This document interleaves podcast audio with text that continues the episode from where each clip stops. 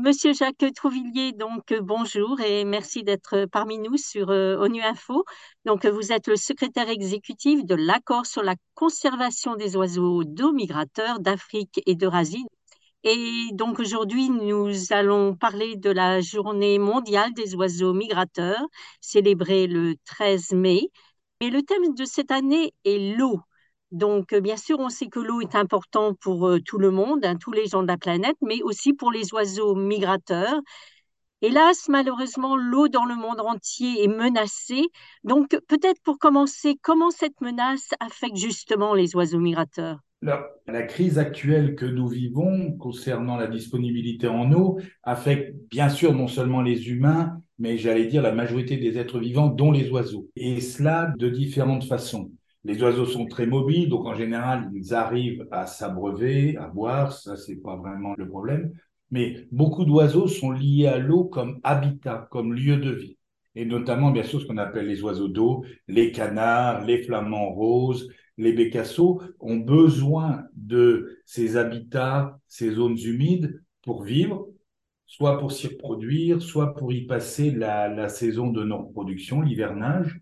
Et malheureusement, avec d'une part le changement climatique, une pression exacerbée sur les ressources en eau dans certaines zones de notre planète, on voit les zones humides se réduire.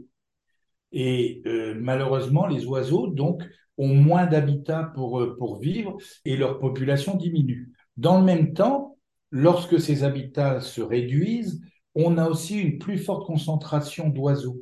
Et depuis deux ans, on voit apparaître dans beaucoup d'endroits des flambées de, grippe aviaire qui ont un impact aussi, bien sûr, sur l'économie, pour tout ce qui est euh, production de poulets, d'oies, de canards, donc un impact sur l'économie humaine, mais également cela peut avoir un impact sur notre santé elle-même, même si, heureusement, pour l'instant, ce virus de la grippe aviaire n'est pas euh, transmissible à l'homme.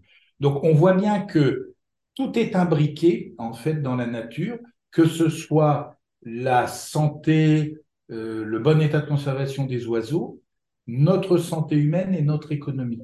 Et donc, vous parliez justement des zones humides, et donc il est reporté que 35% des zones humides de la planète, essentielles bien sûr aux oiseaux migrateurs, ont disparu au cours des 50 dernières années. Donc, y a-t-il des régions plus affectées que d'autres, et avez-vous des exemples justement? Alors, cette diminution des zones humides concerne pratiquement toutes les régions, plus ou moins fortement. Par exemple, en, France, on estime que plus de la moitié des zones humides ont disparu. Dans, les zones humides, on compte aussi les prairies humides dans lesquelles nichent des oiseaux comme le courlis, la barjaque noire. Dans d'autres endroits, c'est parce que on va utiliser l'eau des rivières que celle-ci ne parvient plus jusqu'au lac, par exemple. Et donc, on va voir aussi ces zones se rétrécir. Par exemple, en Afrique, le lac Tchad a perdu 90% de sa surface depuis 1960, donc en, 70 ans environ. Et ça a un impact sur les oiseaux parce que le lac Tchad était une des zones humides les plus importantes du Sahel, accueillait énormément d'oiseaux pendant la période euh, d'hiver pour l'hémisphère nord. Et on avait donc des, millions de canards, des bécassos qui vivaient autour du lac. Et on avait aussi, bien sûr, des communautés humaines qui bénéficiaient de ce lac pour les poissons, pour chasser certains oiseaux d'eau. Donc, on, assiste vraiment à un rétrécissement de ces zones. Vous avez aussi la mer d'Aral en Asie centrale qui, suite à une politique très volontariste d'irrigation, d'agriculture, a disparu. Et tout le monde a en tête probablement les photos de ces, de ces bateaux qui gisent sur le sable sans, sans plus jamais voir d'eau. Donc on a vraiment, dans beaucoup d'endroits, les zones humides disparaissent il faut y ajouter le changement climatique. Et nous avons fait une étude avec plusieurs universités pour un peu prédire ce qui pourrait se passer, pour aider en fait euh, la communauté internationale à mieux gérer ces zones humides. Et on s'aperçoit que, par exemple, dans le sud-ouest de l'Afrique, tout autour du bassin méditerranéen, il va y avoir des crises de l'eau extrêmement importantes, sans parler bien sûr du Moyen-Orient, ou en ce moment des inquiétudes sur le Nil. Donc on, voit que c'est un phénomène réellement planétaire. Et donc, vous parlez du changement climatique, mais aussi la, la pollution de l'eau qui euh, peut aussi nuire aux oiseaux migrateurs. Donc, quels sont euh, les impacts justement? Alors, la pollution de l'eau est extrêmement importante, bien entendu, parce que soit elle va rendre impropre l'eau à la consommation, que ce soit pour les oiseaux ou les humains. Un des exemples, par exemple, c'est le plomb qui était déversé par le plomb de chasse dans ces zones humides, lorsqu'on chassait les canards, par exemple. Et les canards sont atteints de saturnisme. Et on avait estimé, et on estime encore, que un million d'oiseaux mouraient du saturnisme, donc de l'empoisonnement par le plomb, en Europe. Alors, l'Europe a décidé de bannir le plomb de chasse des zones humides. C'est une décision extrêmement importante. C'est quelque chose pour lequel l'accord sur la conservation des oiseaux d'eau migrateurs d'Afrique Eurasie militait, parce que c'était une mortalité inutile. On pouvait trouver des solutions pour éviter cette, cette mortalité. Donc ça, c'est un des exemples. Alors bien sûr, on a aussi en tête, par exemple, les marées noires, lorsque vous avez des, des naufrages ou des dégazages. Les dégazages de produits euh, pétroliers, en général, sont faits de façon volontaire au large des côtes. Donc, toute cette pollution, effectivement, affecte les oiseaux, les oiseaux marins comme les oiseaux d'eau. Il y a aussi le plastique, n'est-ce pas? Alors, la pollution par le plastique est extrêmement importante parce que tout plastique jeté dans la nature a toutes les chances, via les cours d'eau, de rejoindre l'océan.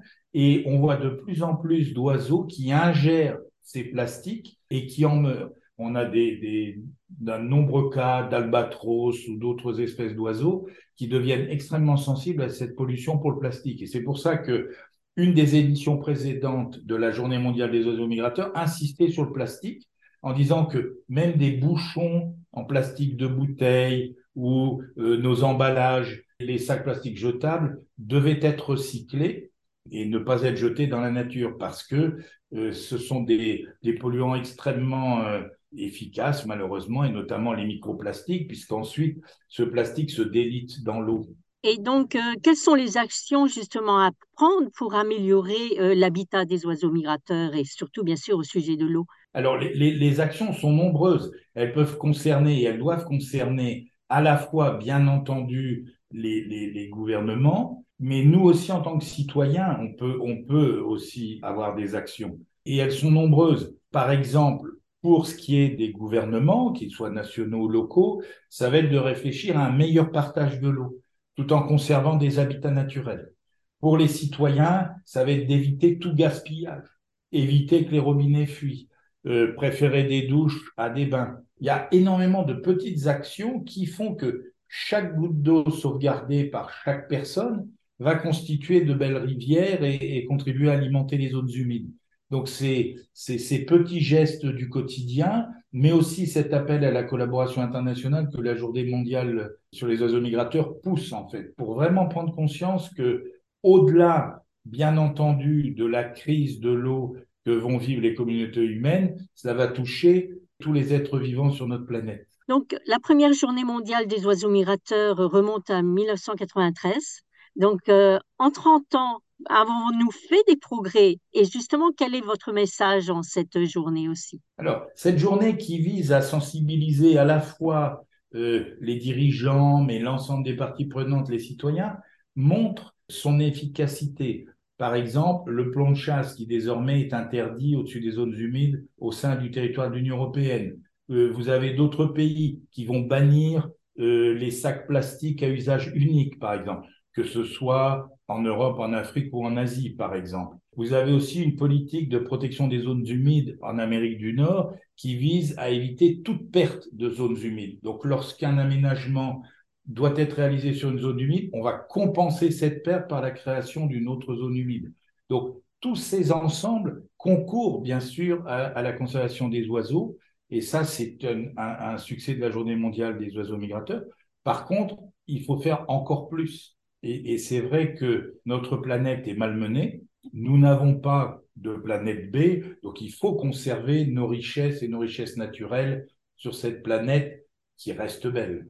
Monsieur Jacques Trevillier, merci beaucoup pour cette interview et belle journée des oiseaux migrateurs samedi. Merci beaucoup, madame.